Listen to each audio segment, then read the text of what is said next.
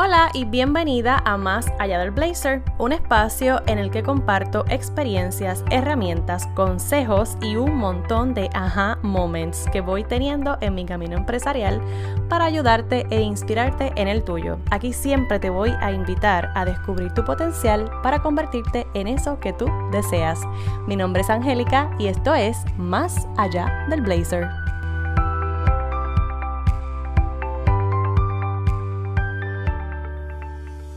Hola, hola, bienvenidas y bienvenidos a este nuevo episodio de Más allá del Blazer. En esta ocasión, para el miércoles de mentoría, no estoy sola, me acompaña un colega de las redes, un entrenador emocional. Él es Jordi Paniela de España y está conmigo hoy hablando sobre lo que es el amor propio, cómo se ve, eh, qué es esto de ser conscientes, de hablar con nosotros, de conectar con el interior de despertar, en fin, que vamos a estar hablando de un par de temas que son súper interesantes, que me apasionan, que me, me, ayudan a ser mejor persona y que estoy segura que también te van a ayudar a despertar un poquito la conciencia y esa perspectiva que necesitamos para ver con ojos de maestras y maestros nuestra realidad. Así que te comparto esta entrevista, que la disfrutes. Hola Jordi, bienvenido a Más Allá del Blazer. Hola Angélica, ¿qué tal? ¿Cómo estás? Todo bien, todo bien, ¿y tú? Muy bien, me alegro de estar aquí contigo. Perfecto. Hace mucho tiempo que teníamos esta entrevista pendiente. un montón, un montón. Cierto, verdad. Te sigo mucho, me encanta tu contenido y siento que eres un hombre consciente. siento también que hay muy pocos hombres conscientes, pero de eso nos puedes hablar un poquito tú más adelante. Eh, así que por eso te traigo a este podcast porque quiero traer también otra perspectiva desde el punto de vista de un hombre eh, en todo lo que tiene que ver con el amor propio y en cuánto eso influye para nuestros emprendimientos y cualquier cosa que hagamos en la vida. Así que hay algo curioso en tu, en tu perfil y es que tienes en tu descripción que eres entrenador emocional, pero no tu coach. y me gustaría que, que nos hables de ti, ¿Qué es lo que haces? Porque dices que no, no eres mi coach, pero eres entrenador emocional. Vale, yo te cuento. Eh, soy, coach deportivo desde hace 25 años, quizá un poquito más y todo. Empecé con la rama de deporte y trabajando un montón con el tema de deporte. Y eh, hace aproximadamente, pues ya unos 20 años, empecé a formarme también dentro del tema de coach emocional, coach sistémico, bueno, un poquito todo lo que es el trabajo de la mente y el trabajo de las emociones Siempre he considerado que las dos cosas van juntas, el trabajo del cuerpo y el trabajo de la mente, es como un poquito inseparable. Podemos trabajar el cuerpo desde la mente y la mente desde el cuerpo también, sería la, uno y viceversa, ¿no? Entonces, aparte de esto, de esto pues me gusta mucho todo lo que es el tema de meditación, soy maestro de Reiki también, he hecho bueno, un montón de cositas eh, que para mí van todas relacionadas porque no se pueden separar unas de otras, pero me preguntabas, ¿no? Lo de por qué yo no soy tu coach. y nada, esto simplemente es porque en los últimos años el coach es un negocio, es, algo que se ha expandido un montón. Y, de la misma manera que, que, muchas otras cosas que se convierten en negocios se banalizan un poquito. Y, al final, en un fin de semana, eh, tú puedes tener tu título y tú puedes eh, empezar a transmitir a otras personas un montón de cosas. Entonces, en, a la vista de que muchas personas, no pues no sé qué coach o tal coach, yo pensé, voy a poner todo lo contrario, porque ya sabes que me gusta un poquito eh, marcar la diferencia o, o, hacer que la persona se haga un especie de clic en la cabeza y de ahí viene lo de yo no soy Sí, me encanta. Y tienes mucha razón. Este, a veces entonces nos perdemos un poco con el título y se nos olvida el propósito o la intención incluso de lo que podemos lograr hacer eh, con, esa, con esas capacidades que tenemos. Y estoy de acuerdo con eso. Recientemente también estuve hablando en mi, como en mi página de Instagram sobre lo que yo hacía. Y, y dije eso mismo, como, sabes que yo no soy asesora de imagen, yo simplemente soy y soy lo que quiero ser, punto. Pero eh, es muy cierto. Eh, entonces, como que de repente todos somos coach o todos somos asesores o todos somos eh, mentores, y, pero también hay, hay algo más allá detrás de, ese, de esa etiqueta o de ese título. Así que me parece genial que lo traigas con ese punto de vista. Entonces, otra cosa que me vuela la cabeza es que tú siendo hombre hablas mucho del amor propio. Y me gustaría que nos cuentes cómo se ve para ti ese, ese amor propio o cómo llegas a, a ese tema con la profundidad que lo, que lo compartes. Bueno, en, en mi Instagram, en Como es dentro es fuera, hablo mucho del amor propio, pero también hablo mucho del amor en pareja, ¿no? De, del amor consciente en pareja, de relaciones conscientes. ¿no? Para mí, el amor propio es la base de, de, de, una mente sana, por decirlo de alguna manera, ¿vale? Lo que pasa es que también es cierto que muchas veces se confunde con eh, egoísmo, con, con narcisismo, ¿no? Con, esa, con esa otra parte que la gente confunde mucho y hasta parece que muchas personas tengan miedo de decir yo me amo a mí mismo, ¿no? Uh -huh. está como ese, esa especie de miedo. ¿no? El amor hacia uno mismo no es egoísta, eh, no es narcisista, es, es, una base para que tú luego a partir de ahí puedas expandir o compartir o transmitir a los demás lo que está en ti. ¿no? De, de hecho, eh, cuando no tenemos amor propio, lo que tenemos es una carencia muy grande e intentamos cubrir esa carencia a través de los demás. Siempre pasa igual, ¿no? Y con lo cual los demás, como jamás van a poder eh, cubrir esa carencia emocional que tenemos, se convierten en culpables, en verdugos, en la gente que me está haciendo a mí sentirme mal. Por eso, para mí, el amor propio es la base de una relación sana contigo mismo y con, con tu entorno, pareja, familia, en cualquier lugar. Uh -huh.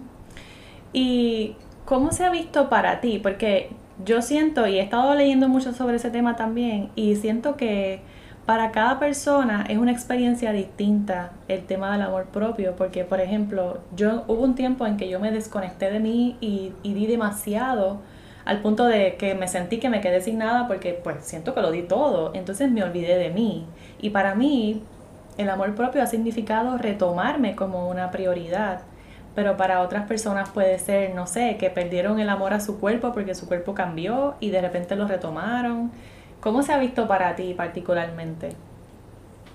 Eh, lo que me has comentado tú hace un momento de, empecé a dar demasiado a los demás.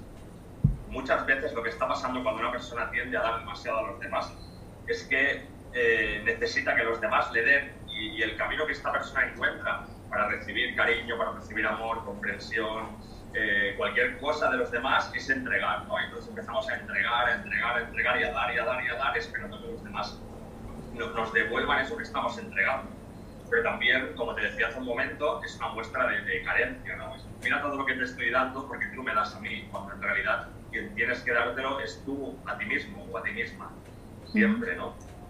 Esto es un punto. Después, eh, de lo que me comentabas con el tema de, de que qué es el amor propio para muchas personas. ¿no? Yo creo que el, el, problema, más que el amor propio, es conocerse a uno mismo o a una misma. ¿no? Las personas actualmente, y, y, quizá ahora un poquito más que antes, no se paran demasiado a, a, conocerse, no se paran demasiado a ese viaje interior, a mirar hacia adentro, a mirar lo que hay dentro de ellos mismos. Con lo cual, ¿con qué nos vamos a identificar? Si no podemos identificarnos con nosotros mismos, ¿con qué nos identificamos? Con la forma nos identificamos con el cuerpo, nos identificamos con aquello que tenemos, con nuestras posesiones, con nuestro puesto de trabajo, con cualquier cosa a través de la cual sentirme realizado, entre comillas, porque nunca te vas a sentir realizado por algo externo, ¿no? Uh -huh. que están a tu alrededor. Pero nunca nada, esa sensación de esencia, de presencia, de, de saber quién eres, esa búsqueda interna, ¿sabes? Entonces, sí es cierto, es un tema súper amplio que podemos tratar otro día, sí. pero el tema de, de el cuerpo. Yo a esto lo llamo la tiranía del cuerpo. Hay mucha gente sufriendo por no tener el cuerpo que deberían tener o el cuerpo socialmente aceptado o, o, o mil millones de cosas, ¿no? O si no tengo el cuerpo que debo tener, ni siquiera pongo una foto mía porque, claro, no voy a dar la imagen, ¿sabes? Y esto provoca un dolor eh, interno muy, muy, muy grande en el cual está metido mucha gente en silencio, además, porque es algo que no se cuenta, es algo que no se dice. Es una... La tiranía del cuerpo es algo que se sufre en silencio uh -huh. siempre, ¿no? Y damos la imagen, eh, como te comentaba en un post que colgué hace poco, ¿no? Que decía que se buscan personas auténticas, eh, que me comentaste que te gustó, ¿no? Entonces, para mí una persona auténtica es una persona que a veces está feliz, a veces está triste, a veces te sientes bien contigo mismo, a veces no. Eh, va, mm, claro, hay muchas cosas. Si tú encuentras tu, tu esencia, en tu amor propio, en ti, en lo que eres, esa especie de torbellino y no esa especie de huracán se consigue calmar un poquito y te, te ofrece una base, un punto, un refugio al que volver siempre que nuestra mente se pierde o, pasan cosas que siempre pasan. Sí, estoy de acuerdo. ¿Por qué piensas que, porque tengo muchos pensamientos sobre eso, pero ¿por qué piensas que se nos hace tan difícil eh, conocernos? Eh, eh, decirle a alguien, pues mira, ven, vamos a indagar en ti, vamos a, hacer ejercicios para que te vayas descubriendo y la gente como que, oh, oh, no, no, no, no, mejor no. tengo, tengo amigos que me han dicho, ay, yo no te quise ver en tal video porque yo, a mí no me gusta llorar, yo prefiero no ver esas cosas tristes. Y yo les digo, no, es que eso es lo que tienes que ver para que fluya esa energía, para que fluya también tus sentimientos, tus emociones, porque eso es lo que pasa, que nos han dicho que no puedes llorar frente a una cámara, que no puedes expresarte de esa manera, porque tienes que estar todo el tiempo bien, pero no, todo, no tienes que estar todo el tiempo bien, y es normal. Eh, bueno, me has preguntado por qué la gente no mira hacia adentro, ¿no? Exacto. ¿Por qué nos cuesta tanto? La respuesta es súper sencilla y súper dura al mismo tiempo. Y es porque nos aterroriza saber lo que vamos a encontrar ahí dentro. tenemos un miedo brutal. Primera, porque es un lugar al que nunca hemos entrado. como cualquier lugar eh, que no conocemos, una habitación oscura, un sótano, eh, un lugar que no conocemos, nos asusta porque no sabemos lo que vamos a encontrar ahí dentro. Eso sería un motivo. ¿no? Otro motivo es que en tu mente inconsciente, a pesar de que tu mente consciente intenta tapar esas eh, cosas malas, por llamarlo de alguna manera, que tenemos dentro, la mente inconsciente lo sabe, sabe lo que está ahí, sabe cuáles son tus miedos, sabes cuáles son tus carencias, tus eh, defectos para ti, ¿no? Que saben muchas cosas y, claro, ¿quién va a querer mirar ahí dentro? La gente lo que hace es mirar hacia cualquier otro lugar antes de pararse y mirar hacia adentro porque están completamente aterrorizados de lo que van a encontrar ahí. Y, es muy duro, pero es así. Sí, estoy de acuerdo. Ese es como el lado, el, el mostrito, el lado de oscuridad, el que nadie quiere mirar, el que todo el mundo quiere decir o pretender que no existe. Y yo he estado haciendo mucho las paces con eso porque de hecho hasta he compartido cosas mías. Mira, esto, esta es mi oscuridad. Soy perfeccionista, tengo una obsesión con el orden y, eso me ayuda no solamente a, a, lograr que otras personas salgan también de su, de su lado supuestamente de luz y que lo puedan ver, que puedan al menos reflejarse y decir, ay mira, yo también soy perfeccionista porque eso es parte de lo que podemos hacer unos con otros para sanarnos, para descubrirnos, para compartir. Yo siento que a veces tenemos tantas cosas en común y como estamos tan, estamos tan enfocados en eso de afuera, nos vemos disques diferentes, pero realmente no somos tan distintos. no sé qué piensas tú de eso. Sí, has tocado muchos temas importantes, ¿vale? uno de los temas es que si nos paramos a pensar cómo conectan los seres humanos, cómo conectamos entre nosotros los seres humanos, eh, la gente puede pensar que conectamos a través del físico, puede pensar que conectamos a través de, muchas cosas, pero realmente conectamos a través de lo que sentimos y de lo que hacemos sentir a otro ser humano. ¿no? Entonces, ¿qué, ¿qué pasa cuando una persona eh, siente que a su alrededor todo está bien, todo es fantástico, no hay nada oscuro, no hay nada malo, toda la vida es perfecta, pero nosotros dentro de nuestra vida de nuestra mente sabemos que esto no es así.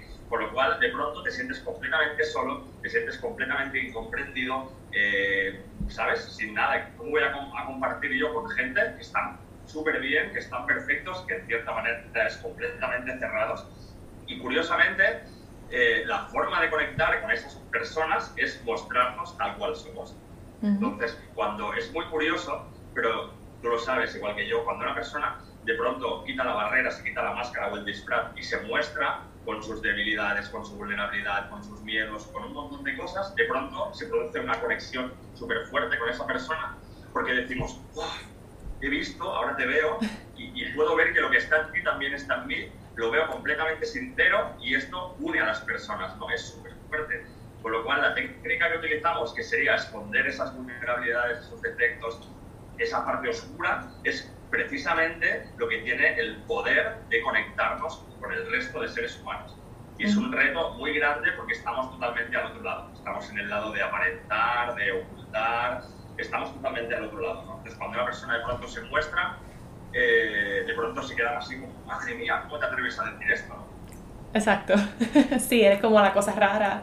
Pero, y también siento que, porque ya hablamos de, de lo importante que es conocernos. Y yo siento que si, si tú no has pasado por ese proceso de conectar contigo primero, es imposible que puedas llegar a conectar con otro. Entonces, eh, una cosa te va a llevar a la otra. Pero también hablamos mucho pues de, de, de este tema de, de, tu interior, de ve a tu interior y escúchate, pero ¿cómo lo logro? Porque hay personas que me dicen, ¿qué es eso? ¿Cómo logro esa? ¿Qué, qué es eso del interior? cierto, cierto es complicado, ¿no? O sea, yo sinceramente pienso que, el, primer paso, el, primer punto sería que la persona esté realmente dispuesta a mirar hacia adentro, ¿no? Porque muchas personas dicen, no, estoy dispuesto, voy a empezar a mirar hacia adentro o voy a empezar ese camino interior, por llamarlo de alguna manera. Se compran libros y se apuntan a cursos y contratan un coach y siguen 10.000 cuentas de crecimiento personal en Instagram, pero como sinceramente no están en el punto de, querer hacer ese cambio, simplemente reciben una información que rebota y se va a otro sitio. Entonces, eh, respondiendo a tu pregunta, en el momento en que la persona está realmente decidida a hacer ese clic en su mente, ese clic se produce. Siempre, ¿vale? Eso sería una manera, decir, ya estoy dispuesto a hacerlo. La otra manera, a veces nos relacionamos con personas, es posible que personas que vean este, este podcast, por ejemplo, nuestro, de pronto digan, anda, es cierto, voy a mirar hacia adentro, voy a mostrarme, porque recibes señales de pronto que te hacen decir, voy a lanzarme, esta vez voy a hacerlo, ¿no? A veces estando en compañía de otras personas también nos puede pasar, hay personas que son despertadores, hay, hay personas que tienen, con solamente su presencia, en ti pasa algo, hace como, dices, no sé qué ha pasado, pero algo se ha despertado en mí. Lo que también es cierto es que a veces cuando provocamos ese despertar en las personas, cuando la persona no está preparada, va a salir corriendo, va a hacer la maratón. va a hacer la maratón y va a llegar a la otra punta del mundo. Y no te va a volver a llamar. Por eso te digo que para mí lo más importante, más que, más que eh, cómo y cuándo, es en qué momento tú estás decidido a hacer ese, ese cambio, ese clic interior. Sí, y también pienso que cuando estás listo, el universo y todas las fuerzas del universo te van a llevar a, esa persona, a ese momento, a dar con esa página de crecimiento personal, a dar con ese curso. Y es mágico, es como, es algo, es algo surreal. Yo digo que no, no se puede explicar ese momento en que tú dices como, wow, ya yo no puedo tener este tipo de conversaciones, yo quiero este otro tipo de conversaciones. O ya yo no puedo como, o sea, yo, yo digo, una vez tú estás consciente, no puedes volver atrás y, y, todo el mundo piensa que estar consciente es como estar en una nube y todo es bello y todo es zen, pero en realidad no, es peor. Yo siento que es peor estar así porque, ajá, tú estás viendo todo tal cual y ya tú tienes otra mentalidad. Entonces, eh, ya es difícil volver como a hacer de la vista larga cosas que tú sabes que están pasando, que tienen una consecuencia, un porqué y comprendes ese porqué. Y entonces ahí es donde se da todo este proceso lindo y a la misma vez es chocante, o sea, choca porque estás todo el tiempo como confirmando una cosa con otra y tu mente te va a decir esto, pero ya tú sabes lo que es realmente porque hiciste consciente de unas cosas. Es súper interesante, pero pues hay, hay un largo camino que recorrer y como tú dices, no es tan fácil porque estamos todos en un distinto nivel, en un proceso y a un ritmo distinto, que no es, no es posible que nos vayamos todos a una misma velocidad eh, hacia ese camino de crecimiento. De hecho, actualmente, con todo el tema del coronavirus, por ejemplo, eh, en todos los lugares del mundo se han, han confluido muchas situaciones, es una experiencia a nivel humanidad muy fuerte, ¿vale? Eh, y curiosamente teníamos la oportunidad, y tenemos la oportunidad de, hacer ese clic, ¿no? de, despertar, porque es realmente una experiencia muy fuerte, muy, muy, muy brutal a nivel emocional, a nivel energético, a nivel interno. Pero claro, ¿qué influye en este? Depende de cómo tú estés vibrando, lo que tú me comentabas, no, todo el mundo está al mismo nivel de vibración, no todo el mundo está preparado para ver o para, o para incluso eh, recorrer ese camino y qué sería lo que marca la diferencia entre iniciar un camino al despertar o seguir en tu camino hacia abajo, ¿no? Y sería en qué energía estás vibrando tú.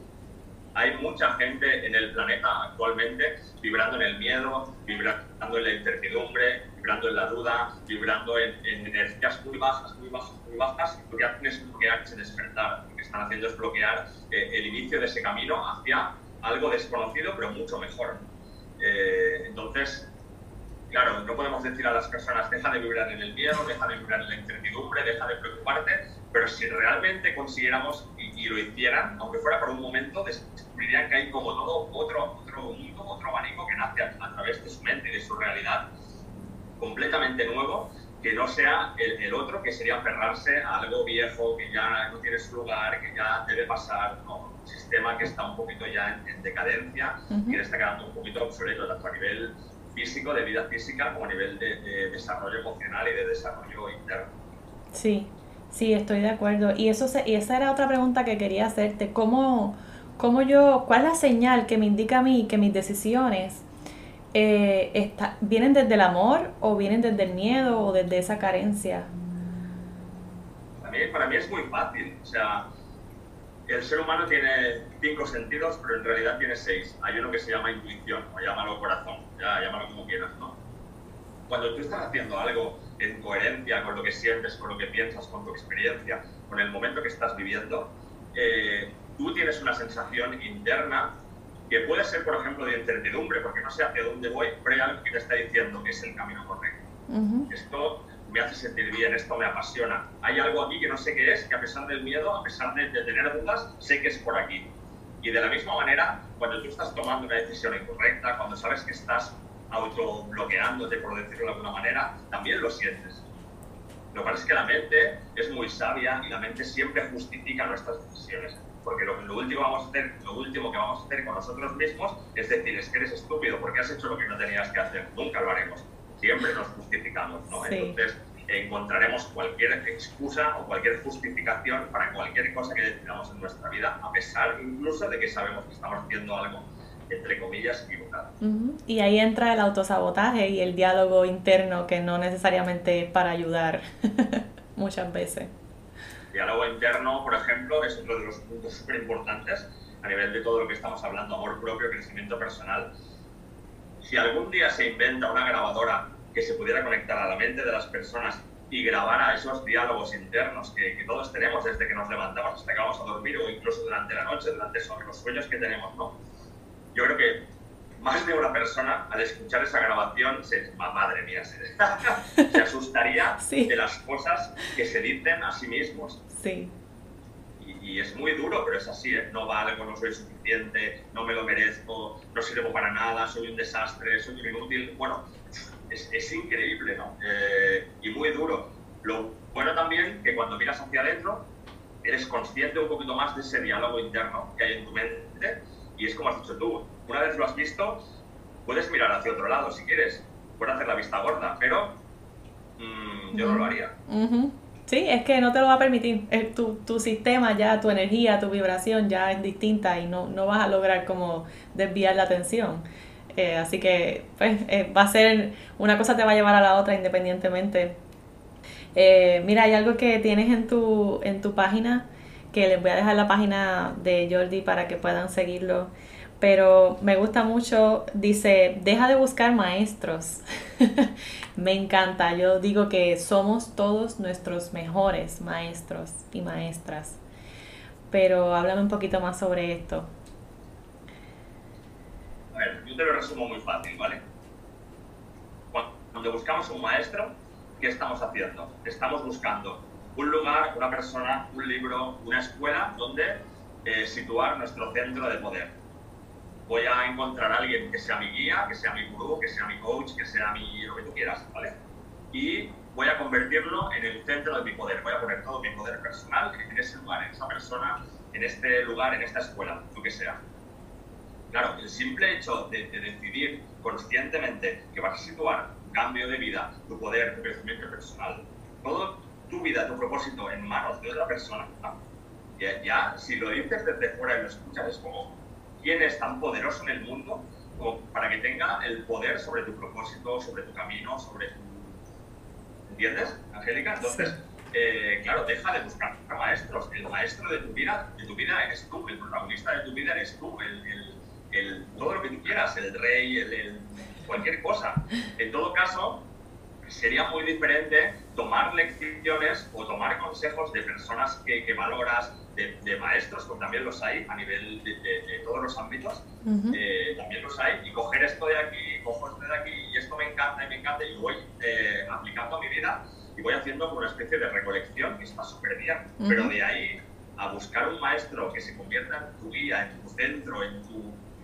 Y sí. pensamos diferente, yo no estoy de acuerdo. Sí, no, yo tampoco, y te entiendo, entiendo la línea. Muchas veces me ha pasado que eh, tendemos también como a idealizar a otra persona, pensando como que con esta persona sí puedo lograr X o Y meta, o ella sí me permite, o él sí me permite tener otra perspectiva, pero en realidad la perspectiva la transformas tú. Y es como tú dices, tú te puedes nutrir de diferentes contenidos, un libro, un curso, un, mentor incluso que te va ayudando, pero siempre a, a encontrar tus propias respuestas, no, no a que a imponer yo siempre digo como que es, es chévere que podamos contagiar, no imponer, no tratar de cambiar. Y a mí me ha pasado muchas veces que siento que me estoy perdiendo tratando de ser alguien más o como otra persona dice que tengo que ser o que debo ser.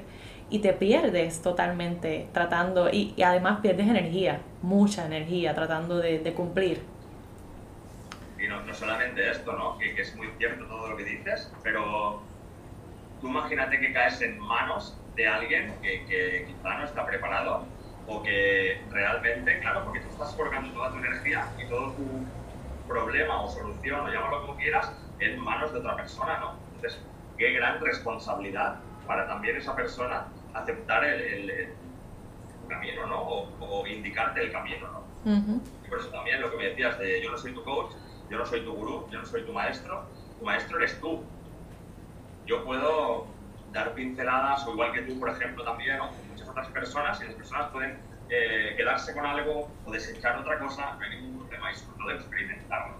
Eh, creo que lo más importante, puedes, puedes acumular tanta información y tantas lecciones como tú quieras, pero hasta que no te paras y experimentas eso que estás aprendiendo, hasta que no lo llevas a la vida real, eh, se queda en simple sabiduría, está ahí, pero no pasa de ahí. Entonces, Claro, y la sabiduría sin uso o sin aplicación es, es algo que no es, para mí es como, no tiene validez porque llega un punto en que va a estar ahí, es inservible, es inútil que la tengas ahí sin usar, sin aplicar.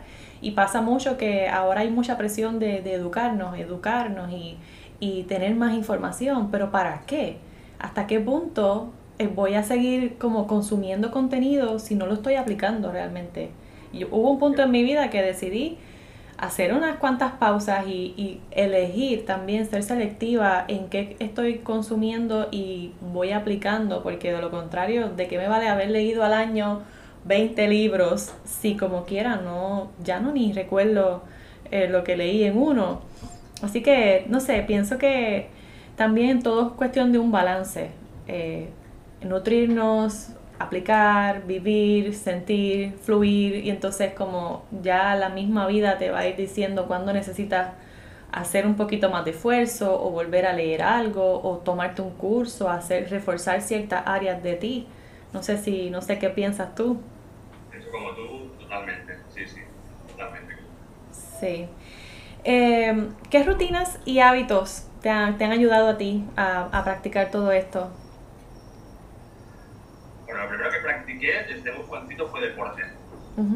Eh, es súper importante. El, cuerpo humano, al final, hay, eh, en todo este mundo de la espiritualidad, del crecimiento interior, a veces, y no siempre, por suerte, cada vez menos hay como una especie de rechazo hacia el trabajo del cuerpo.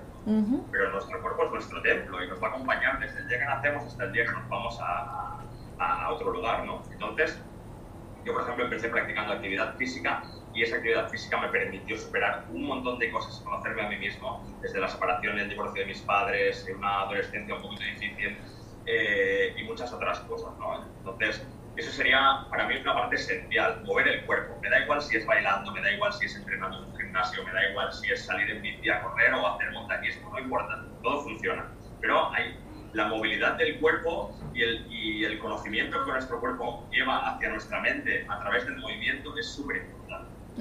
Tenemos un montón de mensajes que el cuerpo nos da acerca de nuestra mente y de nuestro inconsciente que están eh, situados en nuestro cuerpo y que recibimos en el momento en el que nos movemos y, lo activamos. Entonces el sedentarismo fuera totalmente, buscar un poquito la manera de, de moverse, súper importante. ¿Qué más? Eh, el trabajo interior, súper importante. ¿Y cómo lo hago? Yo, por ejemplo, siempre me ha gustado la meditación. Para mí es súper importante pararse y respirar conscientemente. Hay muchas personas eh, que me preguntan, pero es que meditar es muy difícil. Yo le digo, bueno, respira, no pasa nada, respira.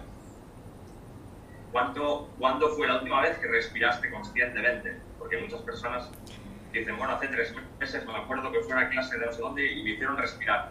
Y durante el día no tienes una respiración yo cuando me estreso, cuando me enfado, cuando necesito un momento de parón, voy a jugar, cierro los ojos, respiro y conecto conmigo, ¿no? Que funciona muy bien. Esto sería otro puntal, ¿no? Después la alimentación, súper importante. Eh, eh, nuestro cuerpo se compone de, aquello que comemos y, se convierte en aquello que comemos, somos literalmente lo que comemos.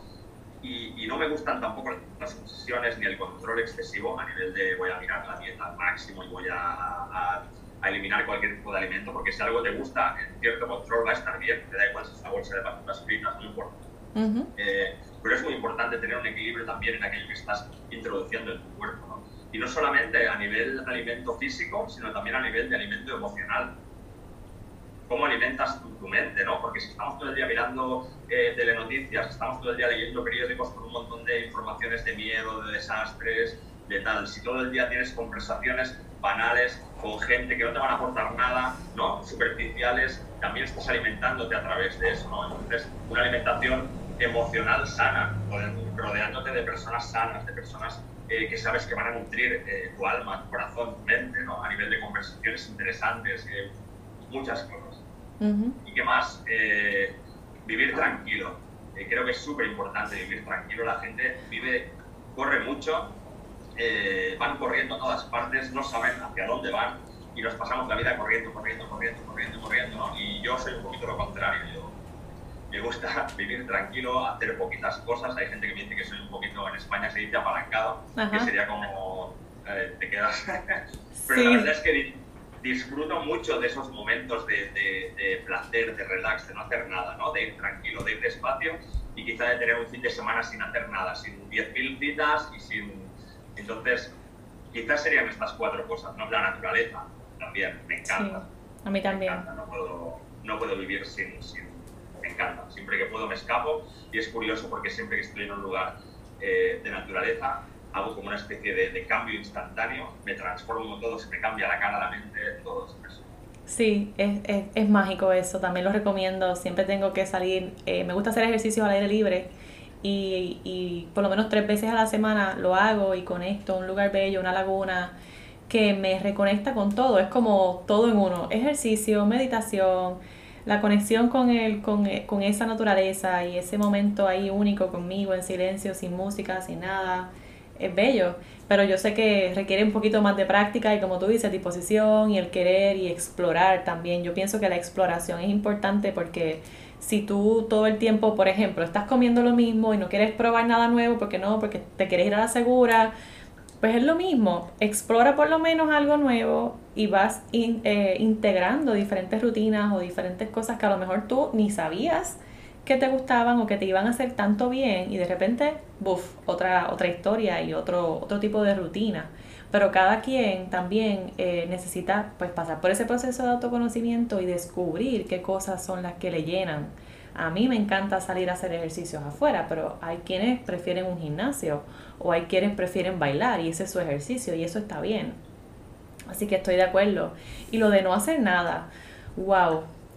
Para ir cerrando ya, me gustaría que nos dijeras qué es no hacer nada, cómo, cómo logro eso. Para mí eso es la felicidad porque hemos aprendido a estar en un mundo tan acelerado, tan exigente, donde todo el tiempo, si no tengo una agenda llena y si no me despierto a las 5 de la mañana para tener 20 tareas hechas a las 10, y es como todo el tiempo una presión y una competencia de que no eres productiva, si no trabajas los siete días o estás ahí todo el tiempo haciendo algo, no estás siendo productiva. Y yo siento que eso nos está robando la felicidad, los momentos plenos, los simples.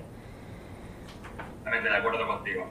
Mira, había un, maestro Zen que cuando le preguntaron eh, acerca de esto, contestó aludiendo a los ciclos de la Tierra, ¿vale? Entonces, él dijo, si te fijas, en primavera la Tierra florece, en verano la Tierra da fruto, en otoño esos frutos maduran, y en invierno la Tierra descansa, se cubre de nieve y descansa. Es como un ciclo, ¿no? De florecer, eh, dar fruto, madurar el fruto y disfrutar de ese fruto, ¿no? Entonces, esa parte del descanso en la vida, esa parte de no hacer nada, de mirar hacia adentro, yo muchas veces también lo comparo con, con en, realidad el ser humano, nosotros somos una máquina eh, increíble, tanto a nivel energético como a nivel eh, emocional, como a nivel físico. Somos perfectos, es algo, es increíble, ¿no? Y imaginamos que tenemos un Ferrari o que tenemos un Porsche o tenemos un, cochazo, ¿vale? Y, y, nos encanta conducirlo y hacer miles y miles de kilómetros con ese coche, que es lo que hacemos con nosotros mismos, con nuestra mente, con nuestra vida y con nuestro cuerpo. Eh, pero nunca vamos a parar a llevarlo al taller. Nunca, nunca vamos a parar a ponerle gasolina o a cambiarle los neumáticos. Este coche va a durar poquísimo, es el mejor coche del mundo, pero se va a estropear. Porque necesita revisiones, necesita carburante, necesita eh, neumáticos nuevos, necesita cuidados. En nuestra mente y en nuestro cuerpo funcionamos exactamente igual. Pero como muy bien has dicho tú, eh, esta sociedad nos ha convertido en, consumidores de producto y en productores de, producto al mismo tiempo y es como una rueda que nos, es como decir, si te paras estás perdiendo tu vida, si te paras estás perdiendo el tiempo, si te paras no eres nadie, ¿no? Y por eso muchas personas tienen las agendas llenas al máximo y, y curiosamente yo veo a estas personas y las veo envejecer muy rápido. Las ves y les ves si les ves muy a menudo quizá no te das cuenta, pero si les ves cada tres meses y viven como ta ta ta ta ta ta ta ta ta, de pronto le ves, madre mía, tienes la cara diferente, has envejecido, ¿no? Porque claro, eh, no, estamos parando a, reconectar esa máquina, a recargarla, a nivel físico como a nivel mental. Para mí el, descanso es tan vital como, como el movimiento. Eh, para mí uno sin el otro no, no existe. Sí, de acuerdo. Y también pues se nos desgasta la energía. En ese proceso se nos va toda la energía, estamos desconectados, empezamos a vibrar bajito y todo comienza a decaer de alguna forma, pues porque claro, eh, nosotros la parte más importante de cualquier proyecto, de cualquier cosa, eh, ya está desconectado y se fue, ¿sabes? Se, se, no sé, se, se desaparece, no nos perdemos totalmente y ahí pues pienso que se pierden muchas otras cosas, se afecta el amor propio, se afecta la conexión, se afecta el diálogo, empezamos a sabotearnos y por supuesto no vamos a llegar a ninguna parte, no, no vamos a lograr ese despertar jamás en la vida de esa manera, pienso yo. Eh, no sé si hay algo que me, que me quieras decir, algo que quieras compartir con mi audiencia, algo bien, bien tuyo. Algo bien mío. bueno, eh, como hemos empezado hablando de esto, terminamos si quieres hablando de esto, ¿no? Yo creo que estamos en un momento a nivel, a nivel mundial en el que necesitamos conectar y necesitamos eh, establecer nuevas redes de conexión entre nosotros, entre seres humanos, ¿vale? Creo sinceramente que algunas personas tenemos ese propósito en la vida eh, de, de como no suena un poco pretencioso, pero tú seguro que me entiendes, ¿no? De iluminar, de guiar, de, establecer como unos puntos de luz a los cuales muchas personas dormidas puedan dirigirse, ¿no? Eh, y hay algo que siempre me ha chocado mucho, que, como te acabo de decir, estamos en un punto de, que necesita de colaboración, que necesita de, de, de expansión del mensaje, por decirlo de alguna manera, y hay como una especie de, lucha o de separación entre, por ejemplo, maestros, coaches, escuelas, ¿no? Como se ha convertido en un negocio, claramente, ¿no? Entonces hay una especie de lucha y en lugar de compartir y expandir a través del amor, se está como separando a través del miedo, ¿no? Porque, no sé si me explico, es un mensaje un poquito profundo, pero eh, creo que es súper importante, ¿no? Estamos en un momento en el que hay que transmitir eh, compasión, bondad, confianza, esperanza, amor, hay que transmitir un montón de cosas, empezando por nosotros mismos, como estamos haciendo tú y yo ahora, sin esperar nada a cambio, eh, compartiendo desde el corazón. Yo me he sentido súper bien hablando contigo. Gracias. Eh, Yo igual. Es una energía súper bonita eh, y creo que es lo que hace falta, ¿no? Decir, pues somos de diferentes lugares, hacemos cosas diferentes, pero tenemos un lenguaje común. Es el lenguaje de compartir, de, del amor, de la bondad, ¿sabes? Y desde la autenticidad siempre, desde, desde quien somos en realidad, sin máscaras, sin... Tú sabes que no hemos preparado esta charla, eh, ha sido algo súper fluido, súper bonito y nada, súper feliz. Qué bello, sí, estoy de acuerdo, me encanta, me encanta. Este, y siento que vamos a seguir conectando, porque esa es la idea, conectar a otras personas, seguir llegando a más personas desde el amor y no desde ese miedo que, que muchas veces es lo que nos está nos sigue separando. Pero en la medida que podamos compartir un mismo mensaje y expandirlo y seguir prendiendo las lucecitas en más cabecitas, pues bello y en más corazones sobre todo. Así que ha sido un placer, muchas gracias por tu tiempo, Jordi. Eh, a Jordi lo consiguen en Instagram, ¿verdad? Como, como es dentro, es afuera. Como es dentro, es fuera. Como es dentro, es fuera. Perfecto, pues yo voy a dejar la información en las notas de este episodio para que puedan conectar con Jordi. Y bueno, ya nos estamos viendo por ahí. Muchas gracias por tu tiempo. Gracias, Angélica. Un beso. Bye.